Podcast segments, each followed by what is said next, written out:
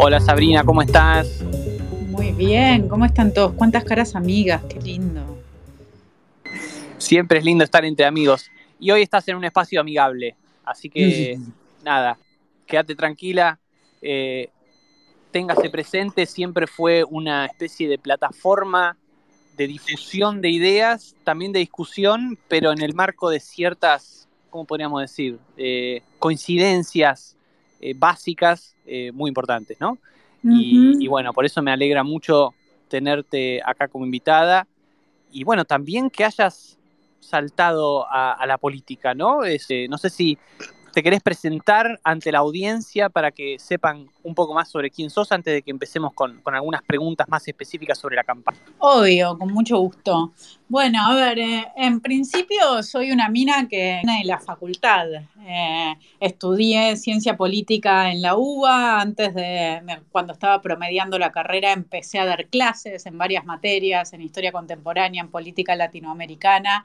Y cuando llegué a historia del pensamiento político argentino, que es de hecho hoy mi materia, tengo una cátedra en la Facultad de Sociales en la carrera de Ciencia Política. Ahí empecé a darme cuenta que eh, Ciencia Política me gustaba mucho, pero que me cerraba eh, el enfoque de la historia. Hice la maestría en historia, el doctorado en historia, estudié durante muchísimos años los primeros gobiernos de Perón, los cambios que hizo Perón en relación a las instituciones, la forma en la que fue creando eh, su, hegemonía y sus formas políticas.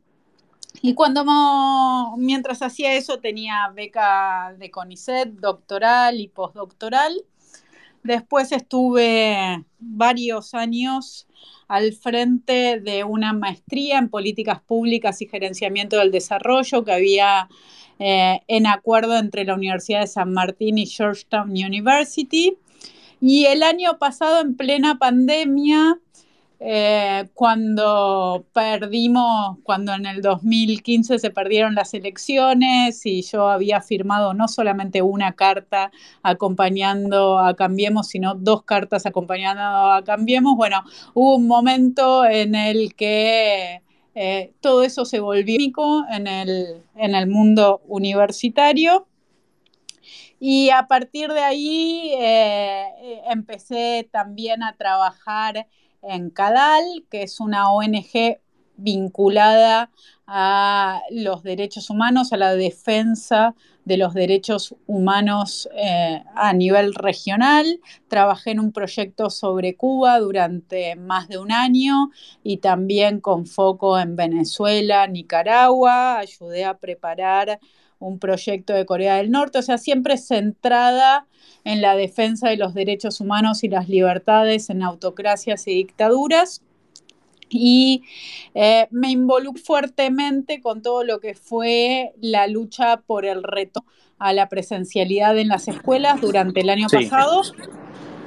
Y, y, ahí es cuando ya venía escribiendo en La Nación, en Clarín, en algunos otros medios, en perfil y con eh, un abajo un graph que decía cada vez más seguido analista política, pero con lo que fue toda la lucha por la vuelta a las escuelas me di cuenta que, que quería más que analizar la política y, también con el año y medio de gobierno de Alberto Fernández, que para mí es claramente el peor gobierno desde el 83 para acá, o sea, el peor gobierno que yo vi en mi vida.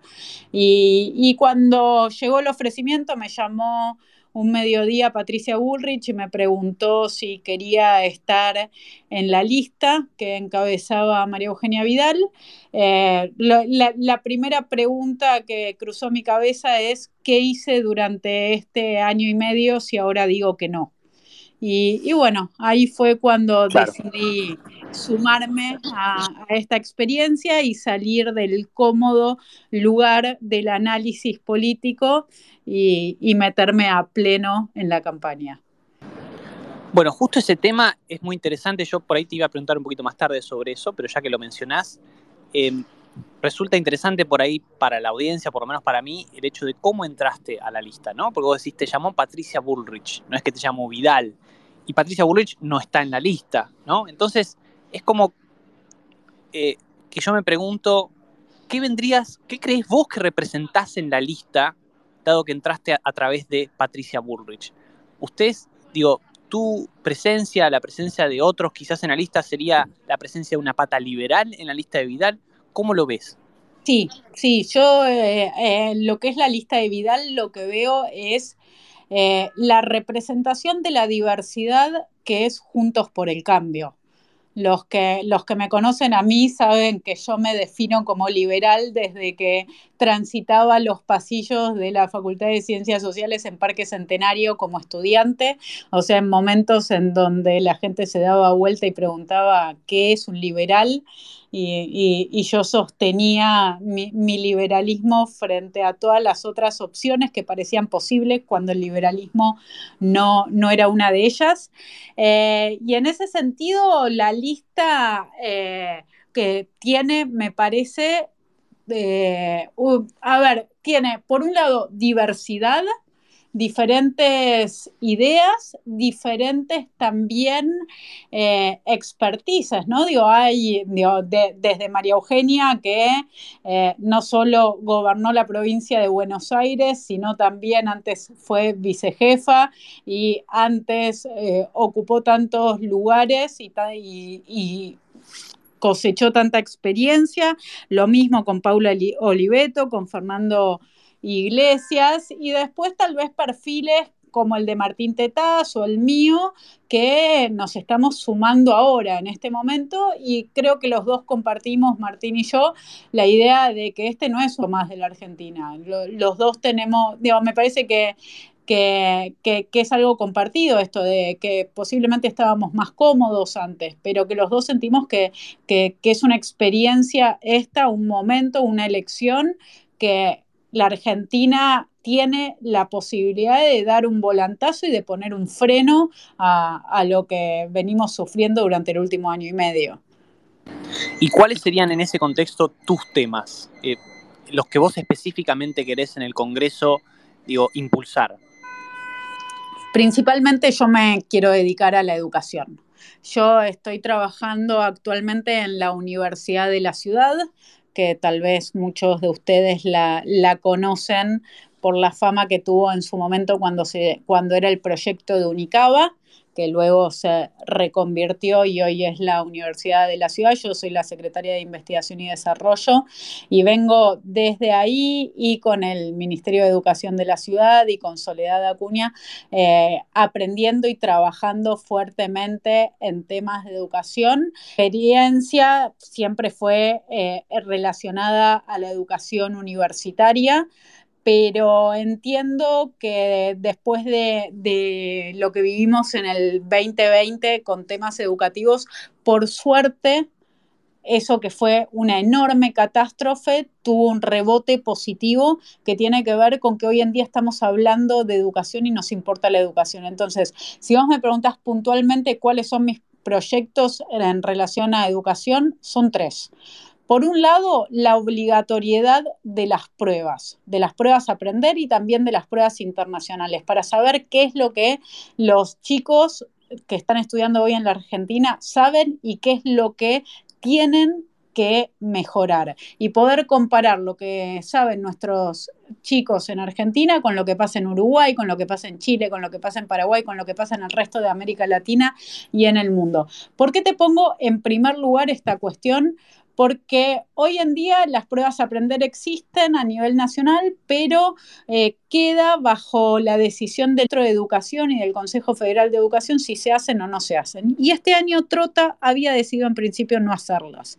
Bueno, me parece Qué sorpresa. Ajá, no solo militó las escuelas, sino que también decide que no quiere saber cómo están los chicos, qué aprendieron, qué no aprendieron. Y, a mí la obligatoriedad de que las pruebas se hagan y que no quede bajo el criterio de un ministro de Educación o de un gobierno decidir si lo hace o no lo hace, me parece fundamental porque es eh, la herramienta que después a nosotros nos permite planificar con datos, con información, las políticas públicas educativas. ¿Para qué? Para el aprendizaje. Porque ahí me parece que Juntos por el Cambio se diferencia enormemente del el kirchnerismo. A nosotros nos interesa la educación, nos interesa el aprendizaje. Algo que a mí me llama mucho la atención de un proyecto que, que está presentando el kirchnerismo, que lo presentó en el Consejo Federal de Educación, eh, sobre los objetivos de la educación para el 2030 es que no hablan de metas educativas y casi no aparece la palabra aprendizaje.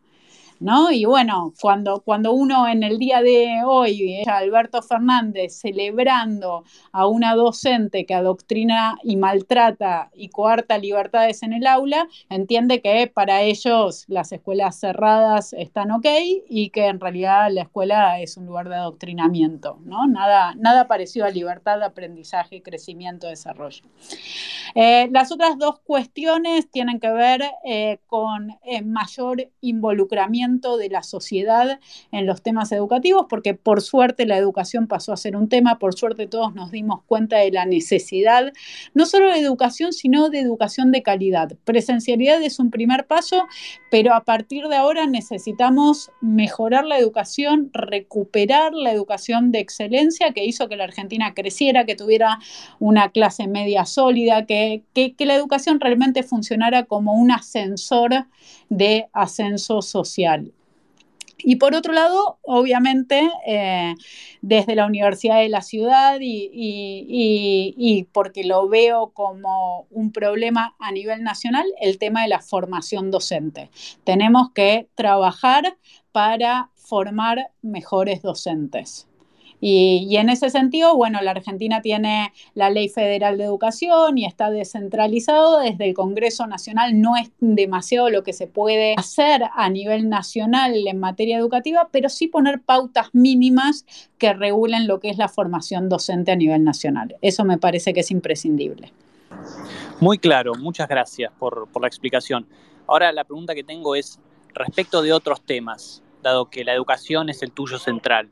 Si vos tenés que opinar, digo, o votar eventualmente en el Congreso sobre temas económicos, eh, impositivos, o posicionarte respecto de eh, cuestiones de libertades individuales o derechos constitucionales. Digo, vos cómo, cómo te posicionás en, esos, por lo menos en esos dos ámbitos, sobre todo teniendo en cuenta lo, eh, lo que me estabas diciendo hace un ratito de que crees que el gobierno de Alberto Fernández es el peor de los últimos 35 años, por lo menos? Bueno, en principio hay un compromiso con todos los que estamos en la lista de Vidal que tiene que ver con que todos nos comprometemos a no votar la creación de nuevos impuestos a la producción ni subir los existentes. Eh, todos consideramos que son excesivos los impuestos que, que hay hoy en día y entendemos que es el mercado, que son las pymes, que son las empresas las que van a ayudar a que la Argentina vuelva a crecer. Entonces, en ese sentido, entendemos que la carga impositiva actual es un problema y por eso el compromiso que, tomamos de eh, en contra frente a la posibilidad de creación eh, de nuevos impuestos o, de aumento de los existentes. Después hay, eh, hay, bueno, lo que digo, acá salto de tema, pero lo que vos planteabas en relación a las libertades individuales, este, este fue un gobierno que, que avasalló fuertemente nuestros derechos y nuestras libertades individuales, que nos encerró a todos nosotros en nuestras casas mientras liberaba a los presos y mientras celebraban el cumpleaños de Fabiola, entre otras cosas que podemos llegar a suponer que sucedían, ¿no? Eh, entonces, en ese sentido, a mí me parece que es fundamental que, que, en esta elección haya un número de representantes suficientes para frenar cualquier tipo de intento de avasallar nuestros derechos individuales. Yo entiendo que la sociedad se concibe a partir de los individuos y a partir del respeto de sus libertades y, este gobierno es un gobierno que, tiene una concepción completamente contraria. Ellos en nombre del definiendo qué es eso que que se arrogan de, representar, eh, se meten adentro de nuestras vidas privadas y, creo que justamente el límite esta vez es que se metieron lo más profundo que podían, se metieron con nuestros hijos, se metieron en nuestras casas. Entonces, es frenar todos esos intentos de avasallamiento que eh, está claro que el gobierno tuvo durante el último año y medio y que va a seguir teniendo. Muy bien.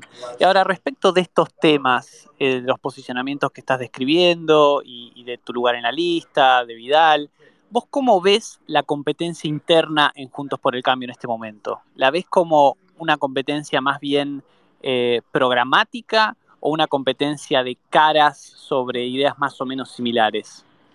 Mira, a mí me parece que en este momento lo que tenemos enfrente, el kirchnerismo y los peligros que significa para la Argentina la continuidad del kirchnerismo y sobre todo eh, el hecho de que el kirchnerismo tenga la posibilidad en estas elecciones, recordemos todos que en estas elecciones las legislativas del 2017, en las que Juntos por el Cambio hizo una excelente elección.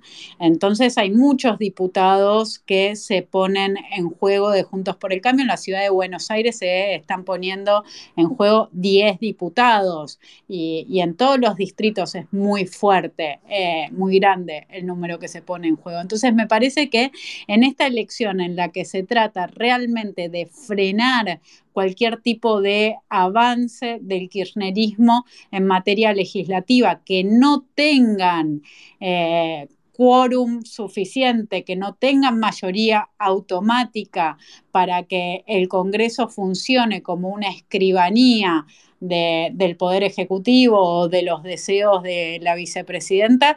En ese sentido, me parece que las internas de, de Juntos por el Cambio no son programáticas, no son ideológicas. Todos estamos de acuerdo en que hay que frenar el kirchnerismo. Lo que yo lo, claramente en la lista en la que estoy es eh, la experiencia tanto en el gobierno como en el poder ejecutivo y la existencia de un bloque amplio eh, como para poder llevar adelante este freno que, que considero primordial, principal, absolutamente necesario. Ahora bien, si no te parecen programáticas, por ejemplo, en el caso de la Ciudad de Buenos Aires, donde hay tres listas, ¿no? La de López Murphy, la de Rubinstein, además de la de Vidal. ¿Por qué crees que surgieron? Mira, a ver, yo antes de recibir el llamado de, Patricia para conformar la, lista de, Vidal, había conversado con un amigo, Facundo Suárez Lastra, que, estaba armando su lista con Rubinstein y que eh, eh, conversaron conmigo para tenerme en cuenta. Digo, ahí me parece que es un claro ejemplo de que acá no hay diferencias enormes entre una lista u otra lista en este sentido, ¿no?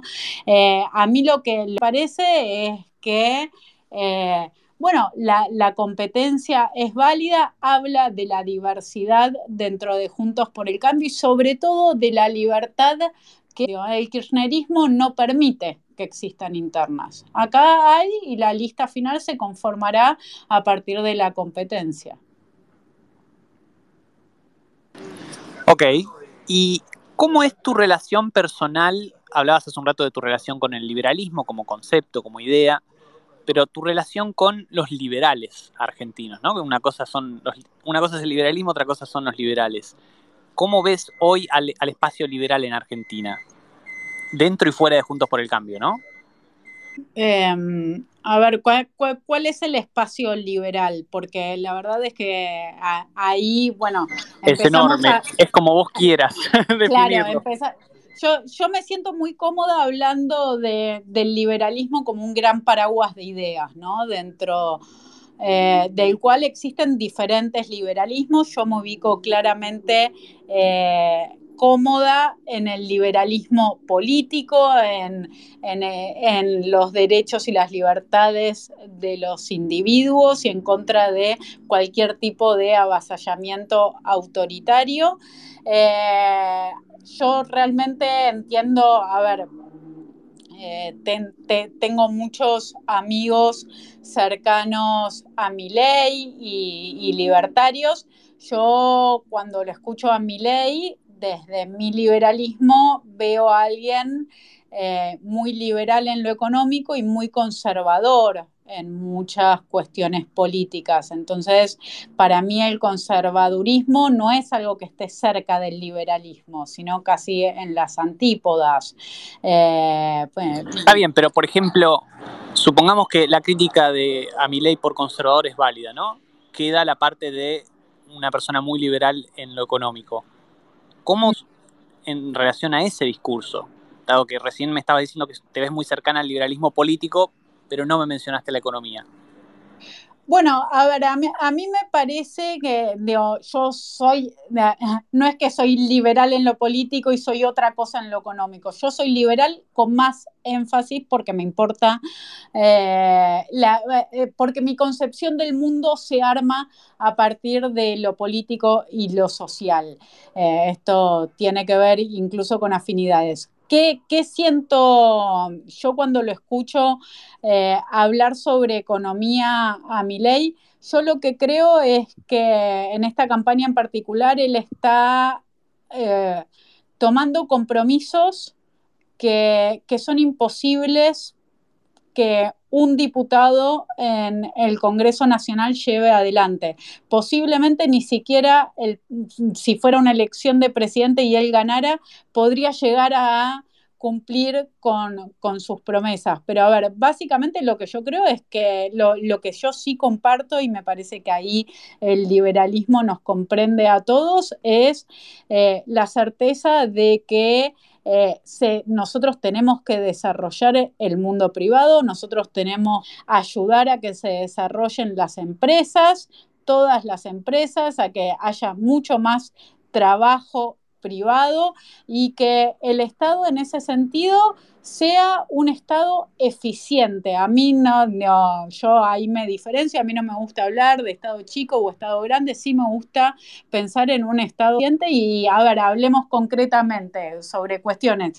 ¿Qué pienso yo, por ejemplo, sobre los planes sociales? Bueno, yo lo que creo es que los planes sociales tienen que tender a una eliminación por vía de la incorporación laboral de quienes hoy lo tienen. A mí me parece que el gran problema que nosotros tenemos es que que eh, tienen planes sociales muchísimas personas que están en edad económicamente activa y que tendrían que estar insertas dentro del mercado laboral. Entonces, ¿qué es lo que creo yo que, eh, que hay que hacer? Bueno, darle todas las herramientas, toda la formación darles la posibilidad incluso de que tengan un trabajo formal y que por un tiempo mantengan este plan hasta estabilizarse y ahí ir reduciendo los planes. Reduciéndolos cómo, de qué forma, porque esas personas ya no lo necesitan, porque esas personas ya van en el camino ascendente hacia la inclusión en la clase media que, que marcó tan fuertemente la historia y el progreso de nuestro país. No entiendo. Me quedo contento con la, sobre todo con la primera parte de la respuesta, porque veo que la crítica a mi ley va más por el lado de que es imposible cumplir lo que promete, pero no tanto por el lado de está equivocado en lo que dice. Y eso me parece, me parece bastante valorable.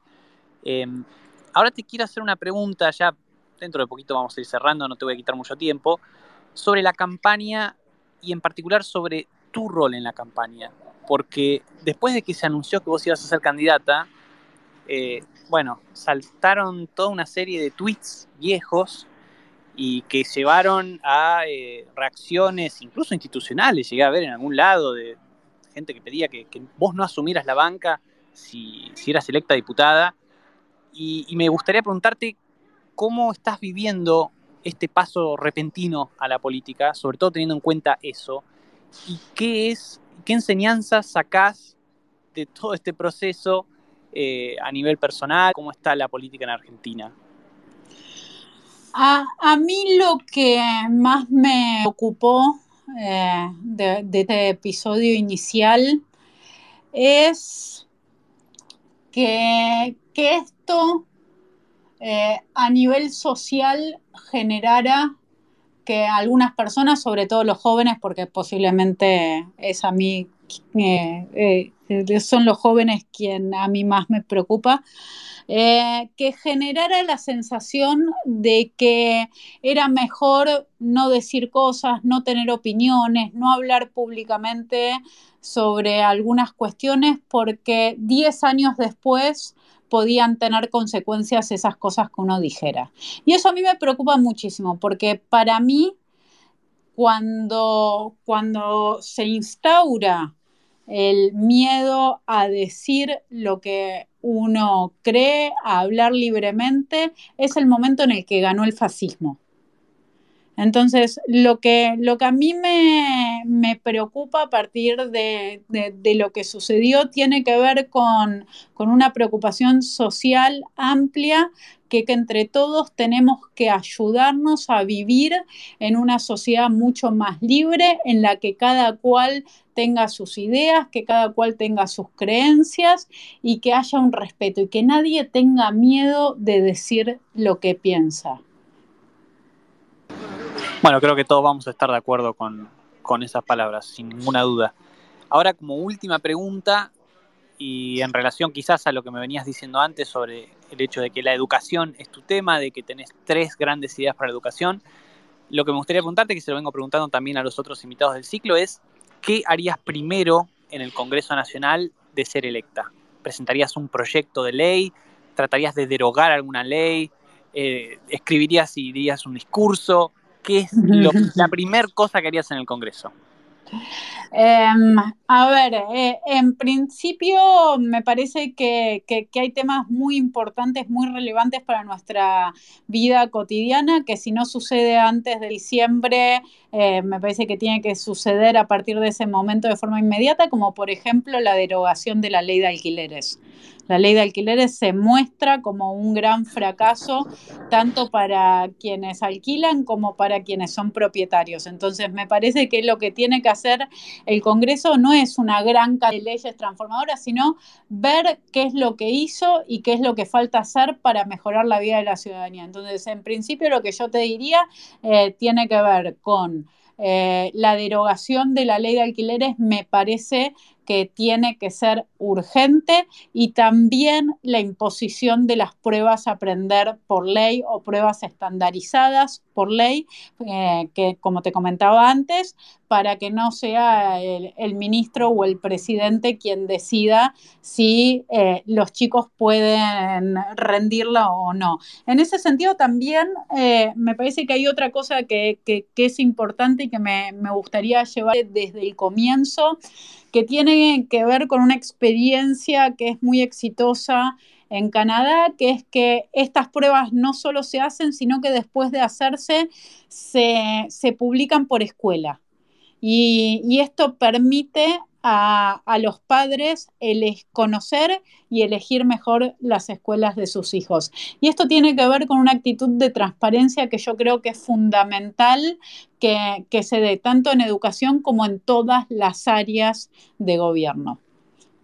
Bueno, me quedo muy contento, la verdad, con todo lo que me decís, porque veo, veo liberalismo en todas partes. Veo descentralización en las escuelas, más poder de elección a los padres, eh, y sobre todo, bueno, eh, el, hecho de que mejorar la vida de las personas no significa necesariamente hacer leyes, sino a veces también derogarlas, como es claramente el caso de la ley de alquileres. Así que, bueno, muchísimas gracias Sabrina por tu tiempo. Eh, esta entrevista va a ser subida a los canales de Téngase Presente. Esto fue una entrevista el viernes 27 de agosto a las 8 de la noche con Sabrina Ahmechet, precandidata a diputada nacional por Juntos por el Cambio en la Ciudad de Buenos Aires. Y bueno, hasta acá llegamos. Muchísimas gracias, Sabrina. Gracias, Marcos. Gracias a todos. Abrazos grandes. Chao, chao. Nos vemos.